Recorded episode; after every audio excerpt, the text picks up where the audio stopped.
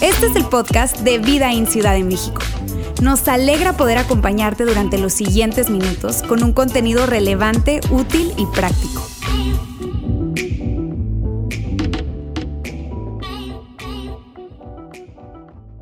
Saben, todos los días sucede algo muy interesante. De hecho, sucede algo que para mí es muy importante. Probablemente vas a decir, bueno, Yair, es obvio que es muy importante para ti por lo que haces, pero sabes, todos los días, escucha, esto es importante. Todos los días la fe de muchas personas crece y se fortalece. Pero también todos los días la fe de algunas otras personas es golpeada, se debilita, muchas veces inclusive se pierde. Y cada individuo tiene su propia historia. Cada individuo tiene sus experiencias, para algunos es un proceso largo, para algunos es algo un poco más repentino, pero casi en todas las historias que yo he escuchado de personas que crecen en su fe, siempre se presenta un evento. Hay un evento, una situación en su vida que hace toda la diferencia y muchas de las ocasiones, de hecho la mayoría de las ocasiones son eventos negativos, tal vez un divorcio, la pérdida de un ser querido, la pérdida de un trabajo, una crisis económica. Tal vez un accidente, una enfermedad, yo no sé, y tal vez tú me estás escuchando ahora y dices, Jair, eso fue exactamente lo que me pasó a mí. En el dolor y en el sufrimiento fue que tuve que voltear al cielo y me acerqué a Dios. Y si bien la gran mayoría de las ocasiones ese es el caso, también lo opuesto puede suceder. Hay muchas personas que se enfrentan con dolor y con sufrimiento y con circunstancias complicadas que las llevan a hacerse una pregunta y dicen, ¿dónde está Dios? ¿Dónde está Dios hoy? ¿O dónde estaba Dios cuando esto sucedió? Y si no encuentran buenas respuestas, pierden su fe.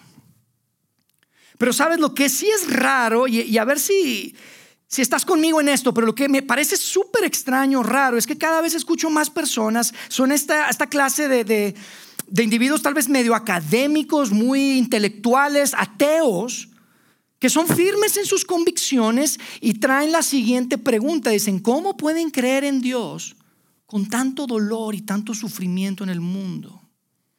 Y es interesante porque son personas que no precisamente ellos están sufriendo, ¿ok? Ellos no han pasado por dolor o por dificultad, están hablando del sufrimiento de otras personas, no el de ellos. Eso es interesante. Y tal vez tú no necesariamente estás ahí, tal vez no dices, oye, ¿cómo pueden creer? Pero si a veces dices, oye, ¿qué, onda con Dios?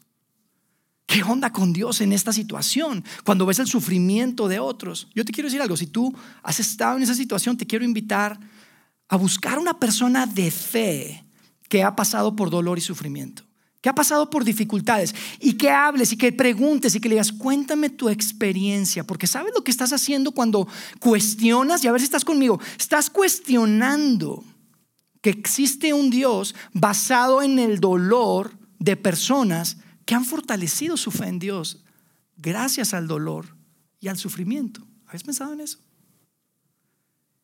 De verdad es raro. Es raro que podamos decir, ¿cómo pueden creer en un Dios basado en el sufrimiento y el dolor de personas que sí creen en Dios? Y yo te aseguro que si tú tienes la oportunidad de hablar con una persona de fe que ha pasado por situaciones complicadas en su vida, te van a decir, sabes, precisamente fue Dios el que me ayudó a atravesar esa situación. Fue Dios el que me sostuvo a través del dolor, a través del sufrimiento, a través de la inesperanza. Y fue en Él que encontré esperanza. Porque amigos, sabes, no hay ninguna relación entre dolor y sufrimiento y la existencia o, la no existencia de Dios. El dolor y el sufrimiento no prueban que Dios no existe. Lo único que prueban es que el Dios que no permite dolor y sufrimiento no existe. Eso sí estamos de acuerdo. Es claro, hay dolor y sufrimiento. O sea, el Dios que no permite dolor y sufrimiento, ese no existe. Pero sabes, nosotros no creemos en ese Dios. Nosotros creemos, y de hecho en la propuesta del cristianismo, yo no sé si habías pensado esto, pero la propuesta del cristianismo es un Dios que permitió que la peor situación que te puedas imaginar, permitió que la peor situación que te puedas imaginar le sucediera a mejor, al mejor ser humano que te puedas imaginar. ¿Lo habías pensado? A Jesús. Y es fuerte. A veces no lo pensamos, estamos pensando solo en nosotros. Pero eso es en el Dios que creemos. Amigos, estamos cerrando nuestra serie. Perdón si me puse muy difícil filosófico, espero no haber perdido a nadie. Pero esto es tan importante, ¿sabes? Estamos cerrando una serie que tiene todo que ver con la fe, tiene que ver todo con la confianza que tú y yo podemos tener en Dios, que se puede fortalecer y que reconocemos que también se puede debilitar. Y lo que hemos estado haciendo durante las últimas semanas es hablar específicamente de cinco cosas, cinco catalizadores que hacen que nuestra fe pueda crecer y fortalecerse. Y cuando hablamos de, catalizadores de la fe, se trata sí de creer, pero no, no solo de creer. De hecho, nosotros siempre buscamos hablar de una fe en acción, una fe que hace, no una fe que simplemente cree una serie de cosas. De hecho, la pregunta que yo quiero que te lleves el día de hoy y para cerrar esta serie es la siguiente. ¿Qué harías si estuviera completamente segura, seguro, que Dios está conmigo? ¿Cómo reaccionaría? ¿Cómo me levantaría por las mañanas? ¿Cómo hablaría?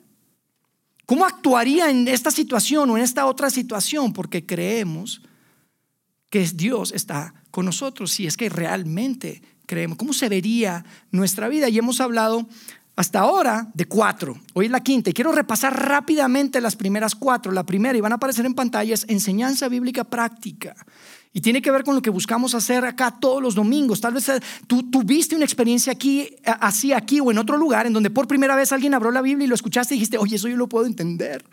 Eso yo lo puedo inclusive poner en práctica, eso es útil. La enseñanza bíblica práctica hace que tu fe crezca. Dice, sí, oye, mira, puse en práctica esto y vi la fidelidad de Dios y tu fe crece.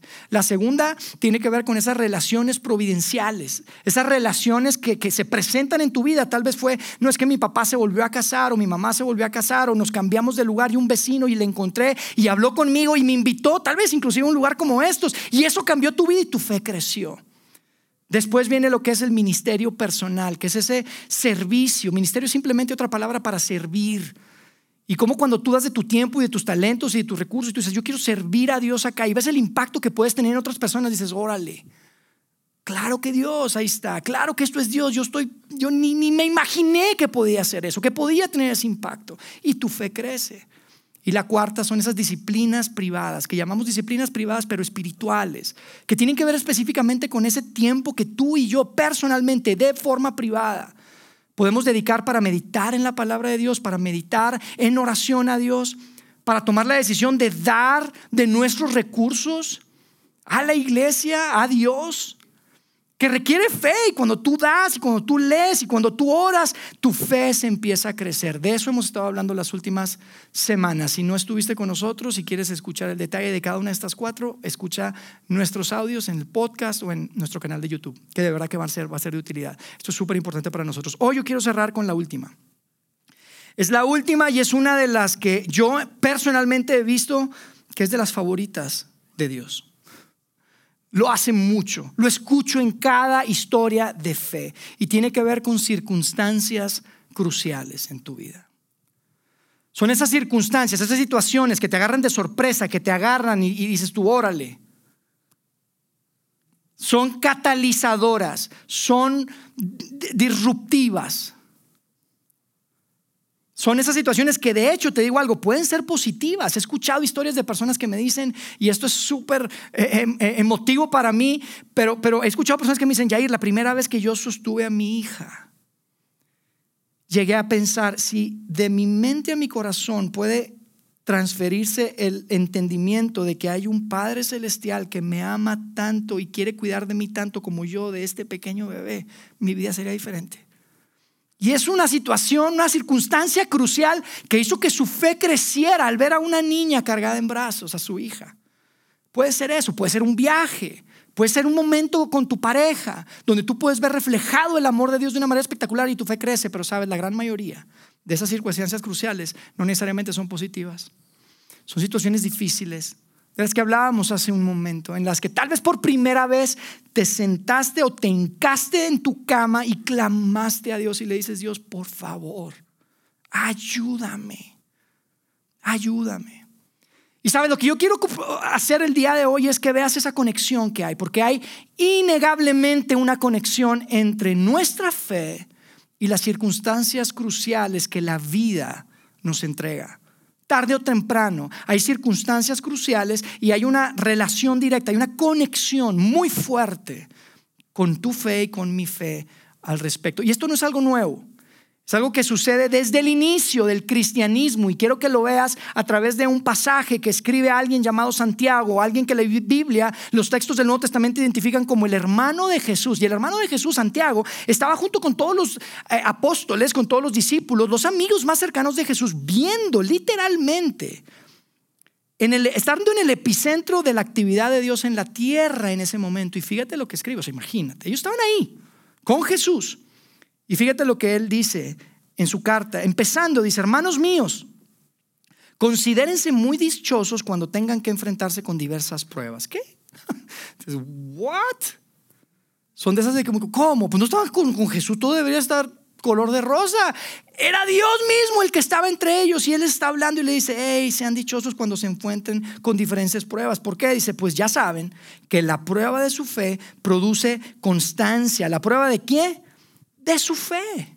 La prueba de su fe produce algo. Cuando tu fe está puesta a prueba, se fortalece, produce constancia, produce una fe que persevera, dice otra versión. Persevera. Y después dice, y la constancia debe llevar a feliz término la obra para que sean perfectos e íntegros sin que les falte nada. O sea, Santiago nos está diciendo, dejen que la constancia que viene de esa prueba en tu vida haga su trabajo. En otras palabras, Santiago está diciendo desde el principio, al inicio del movimiento, estamos hablando años después probablemente de que, de que Jesús había estado ahí. Solamente dice, son estas circunstancias, estas pruebas son una de las cosas que Dios usa para que tu fe crezca y se estire. Muchas veces esas cosas, esas circunstancias no son de las que probablemente tú escogerías o yo escogería. Y sabes, hay para mí el mejor ejemplo de esto en la Biblia es una historia que seguramente si tú creciste en un ambiente de iglesia has escuchado. Y eh, tan pronto yo empiece a leer esta historia, hoy quiero que leamos una historia eh, eh, en, en el Nuevo Testamento que escribe Juan. Pero cuando empiece yo a leer, probablemente te vas a ir al final y vas a decir, sí, ya sé cómo termina la historia. Entonces no te vas a preocupar y vas a estar relajadito y vas a estar escuchando un poco y tal vez te vas a desconectar. No quiero que te desconectes, quiero lo siguiente, quiero que vivas y que vivamos juntos lo que experimentaron los personajes que se presentan en esta narrativa. Porque es muy poderoso y tiene el potencial de que tú veas de forma diferente tal vez lo que hoy estás atravesando en tu vida. Si tú estás acá por primera vez, tal vez tú no eres un seguidor de Jesús, yo te advierto, esto tal vez va a ser un poco incómodo lo que vas a escuchar. Tal vez va a ser diferente a lo que has escuchado respecto a el tipo de Dios en el que creemos. Tal vez va a incomodar, te lo advierto.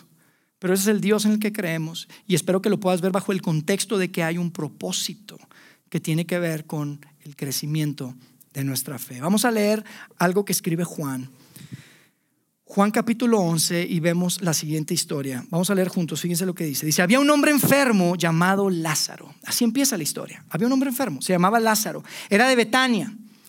Betania es una ciudad, digamos, en las orillas, en, en la zona metropolitana, si quieres, de Jerusalén, cerca de ahí el pueblo de María y Marta, sus hermanas. O sea, Lázaro, María y Marta eran tres hermanos y Lázaro estaba enfermo. Y las dos hermanas mandaron decirle a Jesús, Señor, tu amigo querido está enfermo. Tu amigo querido. Y uno cuando lee esto no alcanza a entender el drama de lo que estaba sucediendo en ese momento. Lázaro se estaba muriendo, estaba muy enfermo. Y Lázaro no era cualquier persona. Nosotros escuchamos Lázaro, ah, sí, Lázaro el que se murió. El hermano de Marta y la... No, no, él era alguien que era muy cercano a Jesús, era su amigo querido. Y cuando dice su amigo querido, hay mucha profundidad en eso. Juan está escribiendo eso y dice, oye, era un amigo y no era cualquier amigo, era su amigo querido. Jesús se quedaba en sus casas, Jesús era apoyado por ellos financieramente, ¿sabes? Eran amigos, eran muy cercanos. Y después dice lo siguiente, dice, cuando oyó Jesús esto, Dice ahí en el verso, en el verso 4, Jesús dijo, esta enfermedad no terminará en muerte, sino que es para la gloria de Dios, para que por ella el Hijo de Dios sea glorificado. Y aquí es donde uno tal vez se confunde un poco, porque dices, oye, ¿qué está haciendo Jesús? Si Jesús sanó a un montón de gente que ni conocía. Sanó un montón de gente que se topó por primera vez en la calle, la sanó. Seguramente va a sanar a Lázaro.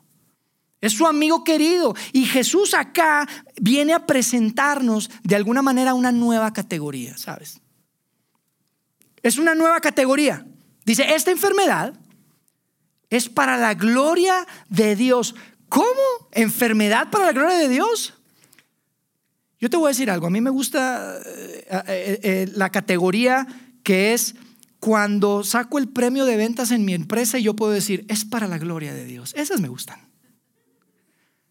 Esas sí me gustan. Cuando estoy en la competencia y gano y digo, y me hacen la entrevista, ¿verdad? Como los futbolistas, ¿cómo estuvo? No, muy bien, mira, para la gloria de Dios. Ese me gusta.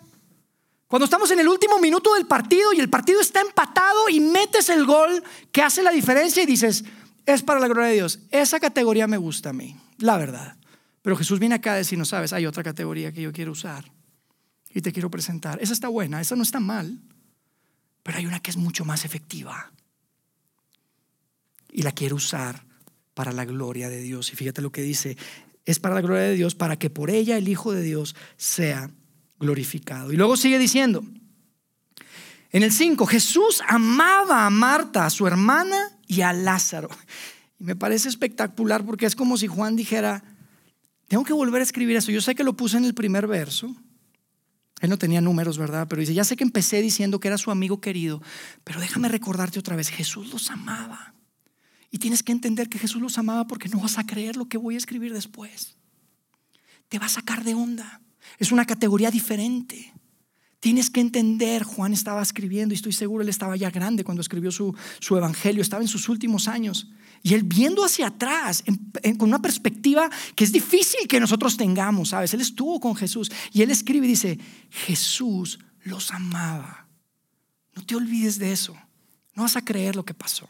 Y después escribe lo siguiente, en el 6, a pesar de eso, cuando Jesús oyó que Lázaro estaba enfermo, se quedó dos días más donde se encontraba.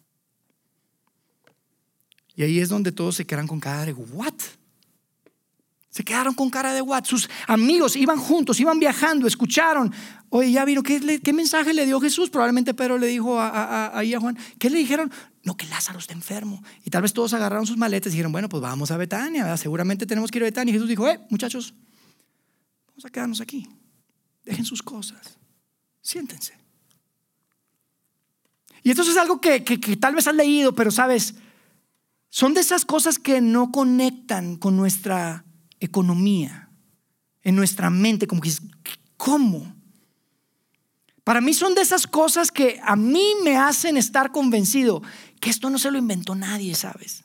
Porque tú no te inventas esto. Si tú quieres que la gente siga y sea inspirada por un gran maestro, no escribes este tipo de cosas. A menos de que realmente hayan sucedido. Dice que cuando escuchó el mensaje del mensajero, llegó y les dijo, tu amigo, el que amas, eh, tu amigo querido, sus hermanas, tú las conoces, te has quedado en su casa, está muy enfermo, se está muriendo. Él dijo, sí, vamos a quedarnos aquí dos días más. Y tú has experimentado eso en tu vida, ¿verdad que sí? Tú has vivido eso, yo estoy seguro. Estas ocasiones en las que vas con Dios y le dices, Dios, estoy enfermo siento que me muero. Dios, la relación se está muriendo. Dios, la situación económica está por destruirse por completo. Dios, necesito, necesito, por favor. Y ese mensaje parece que, que llega, pero nada, nada. Vas otra vez y Dios, te prometo que voy a ir a la iglesia y te prometo que voy a dar. Mis hijos van a ser misioneros si quieren, pero ayúdame. Y nada. Fíjate lo que sigue diciendo. Dice, después dijo a sus discípulos. Y mira, no quiero seguir sin decirte algo. Pasaron dos días, ¿ok? Es muy rápido cuando tú lo lees de un verso a otro. Es, pum, ya, dos días, pero no te imaginas y no nos detenemos a, vivir y a, imaginarnos lo que estaba viviendo Marta y su hermana. Marta y María estaban ahí cuidando a su hermano, ¿sabes? Y tal vez estaban en un cuarto donde nadie entraba porque él tenía una fiebre tal vez de cuarenta y tantos grados. Estaba por morir. Y, y, tal vez se turnaban y una salía y veía a lo lejos a ver si venía Jesús y Jesús no venía. Y luego regresaba, ahora sigues tú y la otra cuidaba y le ponían sus paños de, de, agua para que bajarle la temperatura probablemente y salía la otra y pasaba la gente y pasaba la gente. El mensajero ya regresó, el mensaje lo recibió y Jesús no viene. Y tal vez ellas preguntaban, ¿han visto a Jesús? ¿Han visto a Jesús? Anda con un grupo de amigos. lo vieron por ahí y la gente decía, no, no lo hemos visto. No, no lo hemos visto. ¿Te imaginas? Y, y sigue diciendo Juan, después dijo a sus discípulos, o sea, después de dos días, volvamos a Judea. Y Judea es un lugar, y, no quiero leer todo porque no nos alcanza, te recomiendo que leas esto despacio en tu casa, pero Judea es un lugar donde Jesús y sus discípulos no habían sido recibidos así de muy buena manera, los habían tratado de apedrear, de hecho. Y entonces en el verso 9 vemos a sus amigos, a los discípulos, tratando de convencer a Jesús, Jesús, mejor no vayamos. Mejor no vayamos allá, porque si te acuerdas, ¿verdad? Cuando tiran piedras a veces nos caen a nosotros unas también. Y entonces, como que, mejor, ¿qué tal? Mira, Jesús, ¿te acuerdas cuando vino el centurión, ese romano? Y se acuerdan que lo vimos hace varias semanas. Y que nada más te dijo, no, no tienes que ir. Solamente di la palabra y va a ser sano. Jesús, este es un buen momento para un milagro así. Este es un momento perfecto. Los discípulos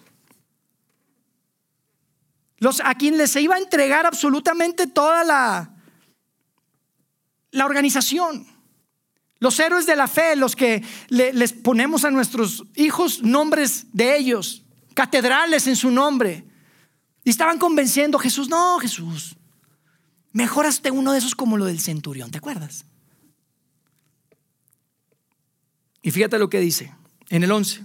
Dicho esto, Jesús añadió, nuestro amigo Lázaro duerme pero voy a despertarlo.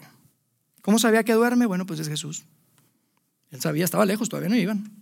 Y luego en el 12 dice, Señor, respondieron sus discípulos, si duerme, pues es que va a recuperarse, o sea, buenísimo, Señor, ya está durmiendo. Si tuviera la fiebre tan alta, no puede ni dormir con fiebre alta, se va a recuperar, no tenemos que ir. Y dice después, Jesús les hablaba de la muerte de Lázaro, pero sus discípulos pensaron que se refería al sueño natural. Por eso después Jesús les dijo claramente, Lázaro ha muerto. Lázaro está muerto.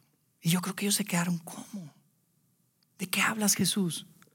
Pensamos que decías que está dormido, ¿cómo muerto? Es tu amigo. Sí, Lázaro está muerto. Muchachos, Lázaro está muerto. Jesús, ¿cómo? ¿Por qué? Porque entonces nos quedamos dos días. Y no es que estábamos muy emocionados por ir, ¿verdad? Por lo de las piedras y todo eso, pero, pero ¿cómo? ¿Cómo es posible que si lo amas tanto, nos quedamos en su casa, nos apoyaron, sus hermanas? Jesús, ¿cómo? ¿Qué está pasando? Y después Jesús les dice en el verso 15, y por el bien de ustedes, me alegro de no haber estado ahí. Y amigos, honestamente, cuando yo leo eso, lo primero que me viene a la mente es Jesús, ¿y por el bien de Lázaro? ¿Qué onda? ¿Y por el bien de María y Marta? Porque Jesús está diciendo, por el bien de ustedes, muchachos. Pero, ok, ¿y el bien de Lázaro? Y el bien de María. Y Jesús tenía ya a sus doce, a los doce hombres. A los doce hombres que iban a recibir la empresa, si quieres. Esos que después lo iban a traicionar. Esos después que lo iban a negar. Y les dice, estoy contento. Me alegro que no fui, porque hay algo que quiero enseñarles muchachos. Hay algo muy importante que ustedes tienen que aprender. Es algo tan grande. Es algo tan importante. Demasiado importante. Mira, es tan relevante y tan determinante que ustedes aprendan lo que yo quiero enseñarles, que estoy dispuesto que inclusive que alguien que yo amo con todo mi corazón muera. Así de importante es. ¿Te imaginas? Y después dice, hay dos palabritas ahí que quiero poner primero, que es en el verso 15, dice, ¿para qué? Y es un conector importante. Porque estamos viendo una escena que tenía sacados de onda a todo el mundo. Por supuesto a María, a Marta, a Lázaro, si es que estaba consciente, porque probablemente ya ni consciente estaba, estaba delirando. Pero para los discípulos también. ¿Qué tipo de, de persona es? Pensamos que lo amaba. ¿Qué está pasando? Pero Jesús dice, hay un para qué, ¿sabes? Y es tan importante este verso porque, porque Jesús básicamente le está diciendo, miren, ¿saben, ¿saben por qué no quise ir? ¿Saben por qué los dos días más? ¿Saben por qué les dije, dejen sus cosas? Hay un propósito. Hay, un objetivo, hay una meta, hay algo que ustedes tienen que entender. Y les dice después, para que ustedes crean. Para que ustedes crean. Ustedes, mis amigos, necesitan creer. Y ahí es donde yo digo, wow, wow, wow, a ver. O sea, tienes por un lado creer y por otro lado tienes la posibilidad de quitar enfermedad, traer sanidad, eliminar cualquier dolor. Y Jesús, lo que nos estás diciendo es que en tu economía es más importante creer que inclusive tener que quitar todo ese dolor y todo ese sufrimiento. Así es, muchachos. Esto es muy importante. Pero Jesús, tu amigo. Pero Jesús, el dolor de sus hermanas. La muerte de tu amigo. Es más importante, solo para que podamos creer. Así es. Es tan importante Jesús. Yo creo que Jesús les dijo, muchachos, es lo más importante. Es lo más importante. Y ellos no tenían ni idea de lo que iban a vivir. Pero Jesús sí lo tenía claro. Estos hombres iban a enfrentar lo que no se imaginaban. Nunca se imaginaron lo que iban a tener que enfrentar en sus vidas. Y Jesús les está diciendo, muchachos, ustedes no saben lo que viene. Necesitan creer. Necesitan una gran fe. Es lo más importante. Necesitan una gran fe. Y después estos muchachos iban a convertirse en 12 hombres que cambiaron el mundo por completo muy probablemente gracias a la lección que Dios, que Jesús les enseñó ese día que estamos leyendo el día de hoy. Fíjate, la historia continúa porque después Jesús llega a Betania y llega a la casa de Lázaro y Lázaro estaba muerto. Lázaro había ya muerto. Y lo que dice el verso 21 es que Marta le dijo a Jesús, Señor, si hubieras estado aquí, mi hermano no habría muerto. Marta le dice lo que muchas veces tú y yo le hemos dicho a Dios, ¿por qué? ¿Por qué Dios? No entiendo. Si tú hubieras querido, no habría muerto. Si tú hubieras estado aquí, no habría muerto. Y continúa diciéndole Marta a Jesús, pero yo sé que aún ahora Dios te dará todo lo que pidas. Y esto es tremendo porque vemos una Marta con una fe que es espectacular. Porque de alguna manera le dice, mira Jesús, yo no sé cómo funciona todo esto, pero quiero decirte que creo. Yo creo, no sé cómo funciona esto, pero creo. Y Jesús le dice, tu hermano resucitará. Y Marta sabía bien su teología y le responde, sí Jesús, yo sé que resucitará en la resurrección, el día final, le respondió ella. O sea, María decía, sí Jesús, lo que se dice en los funerales ya me lo sé de memoria. Pero si tú hubieras estado aquí, yo entiendo que estás hablando que un día en el futuro, como tú y yo pensamos, cuando viene el dolor y que alguien viene y nos dice, ¿sabes qué va a haber un día? Pero Jesús estaba hablando algo diferente. Jesús tenía un objetivo, tenía un propósito.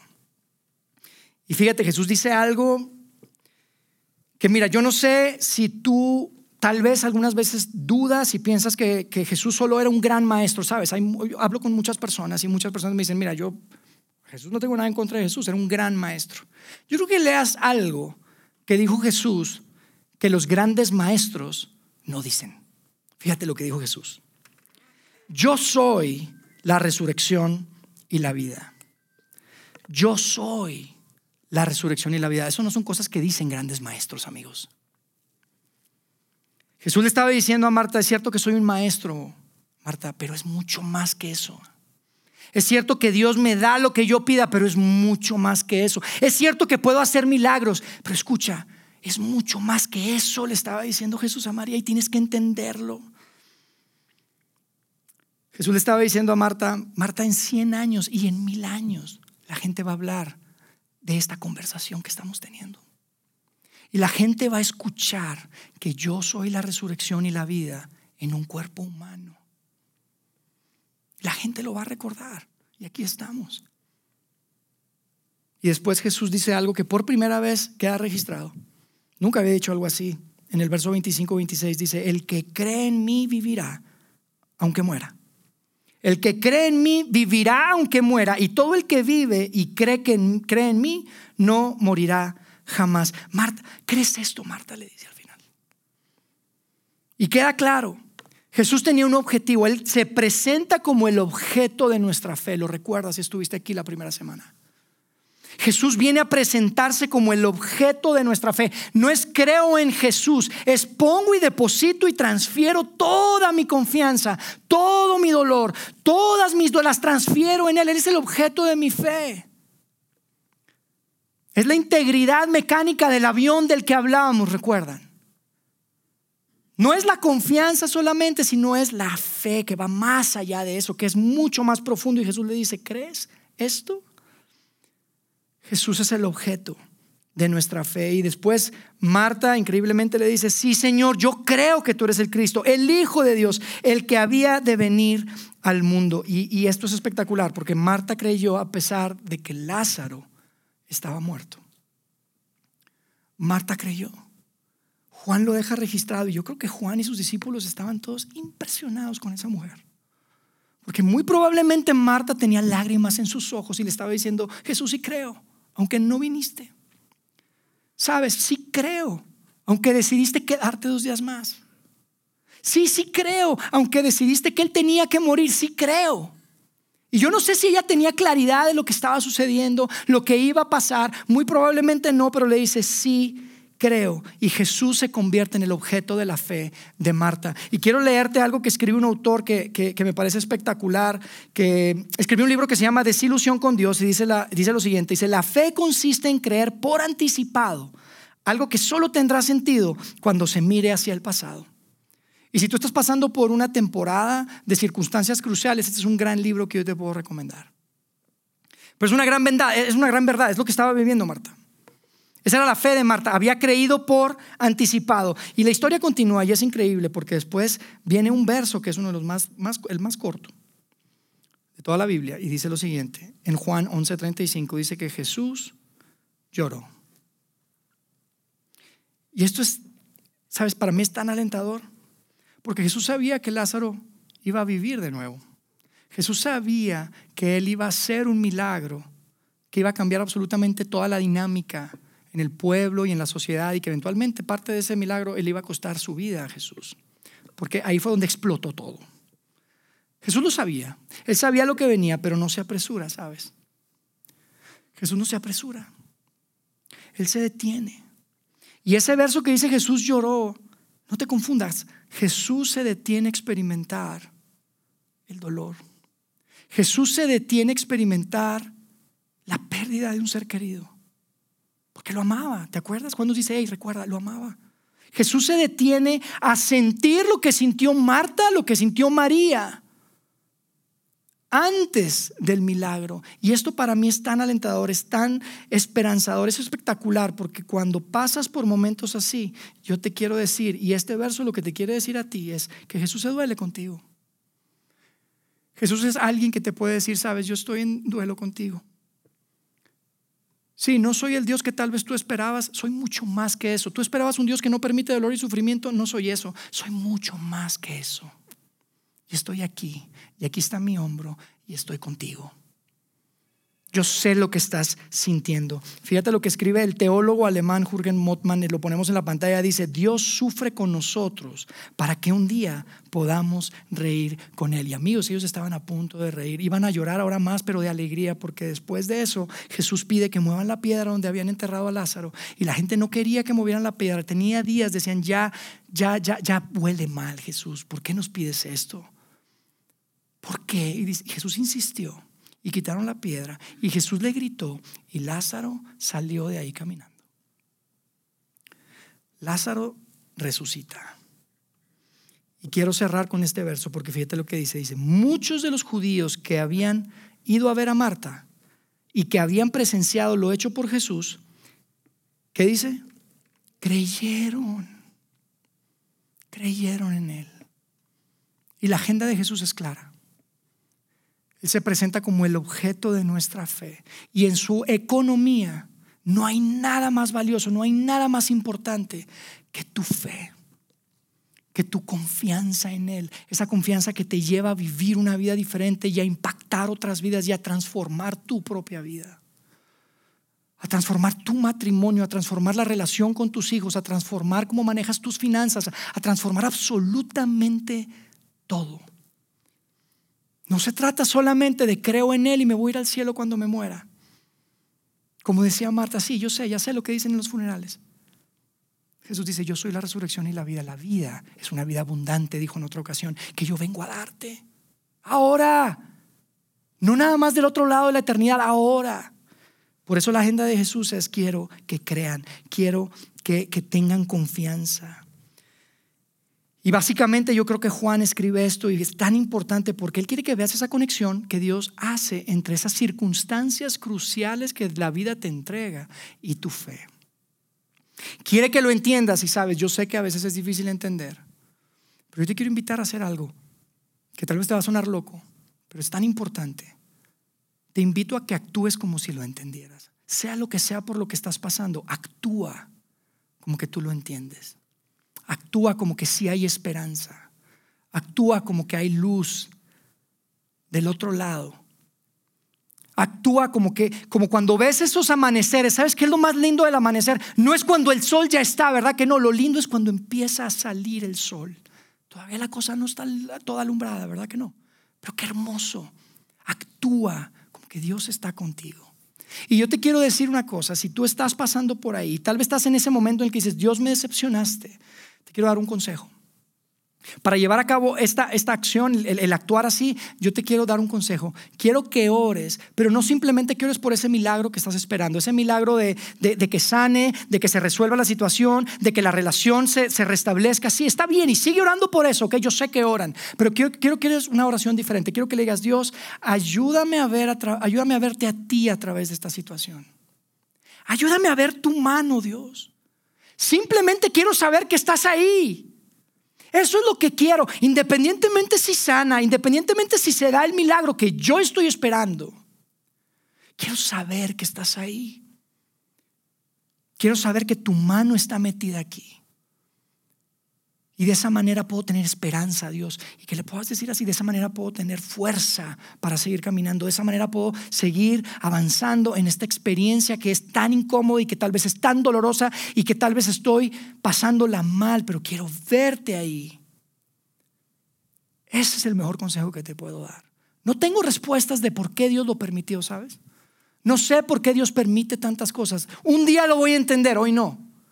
Pero sí te puedo aconsejar, si tú pides a Dios con todo corazón, ayúdame a verte ahí, ayúdame a ver tu mano, para poder tener esa esperanza, esa fuerza, las cosas pueden cambiar. Y a pesar de que ese milagro que tú estás esperando probablemente no se dé exactamente como tú lo esperabas, te quiero decir que si tú haces esa oración, tú tienes el potencial de convertirte en ese milagro para muchas más personas. Porque yo te quiero decir algo, amigo, no se trata de lo que Dios te hace a ti se trata de lo que Dios quiere hacer en ti, pero con un propósito porque Él quiere hacer algo a través de ti. No es lo que Dios te hace a ti, no es lo que nos hace a nosotros, es lo que hace nosotros para poder hacer muchas más cosas, más grandes que tu vida y que mi vida, a través de nosotros. Y yo te quiero invitar a escuchar la siguiente canción que habla precisamente de eso. Porque el dolor y el sufrimiento no es una sorpresa, ¿ok? No es casualidad. Recuerda que Jesús dijo, en el mundo tendrán, tendrán aflicción, pero no se preocupen que yo ya vencí al mundo y quiero que escuches esta canción reconociendo que hay un Padre Celestial que está ahí, que tiene sus brazos abiertos, a donde puedes correr y quien te puede abrazar para experimentar cualquier y atravesar cualquier situación, cualquier circunstancia crucial que se presente en tu vida. Y yo te puedo garantizar que cuando salgas del otro lado de esa circunstancia, tu fe no solamente va a ser más fuerte, sino que se podrá convertir en una gran fe.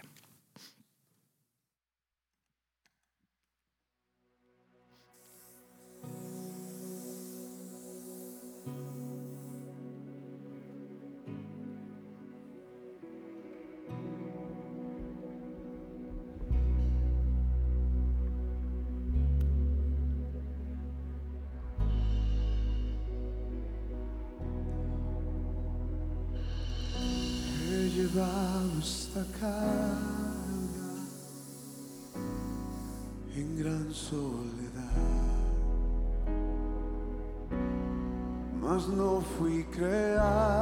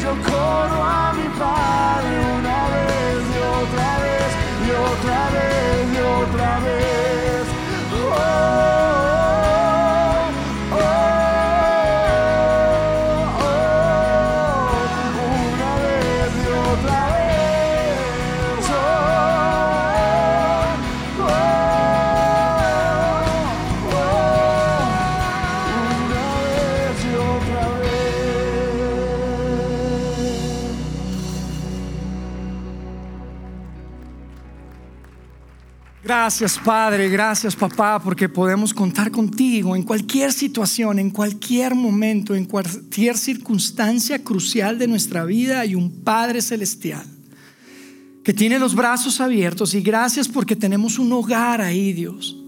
Gracias porque a pesar de que no entendemos y tal vez no tenemos las respuestas a muchas preguntas, sabemos que sí, nos amas, porque volteamos a ver la cruz de tu Hijo. Y podemos entender que no hay más grande amor que ese Padre. Y aunque las cosas probablemente en nuestra economía, en nuestros pensamientos, en nuestra mente serían diferentes, decidimos confiar. Decidimos actuar como si entendiéramos perfectamente que tú estás ahí, que tú tienes un plan, que tú tienes absolutamente todo bajo control.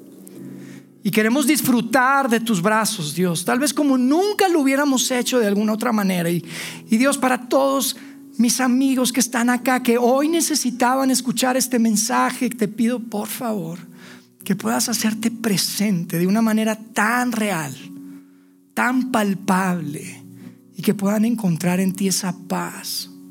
Esa paz que las personas y el mundo no pueden entender.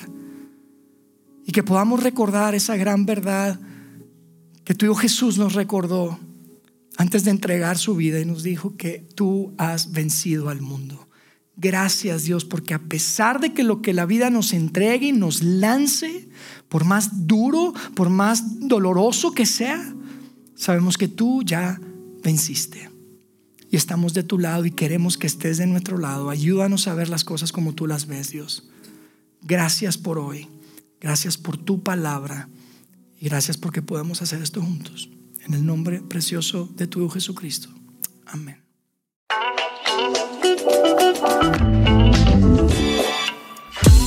Sigue conectado a los contenidos de Vida en Ciudad de México a través de nuestro sitio web y de las redes sociales.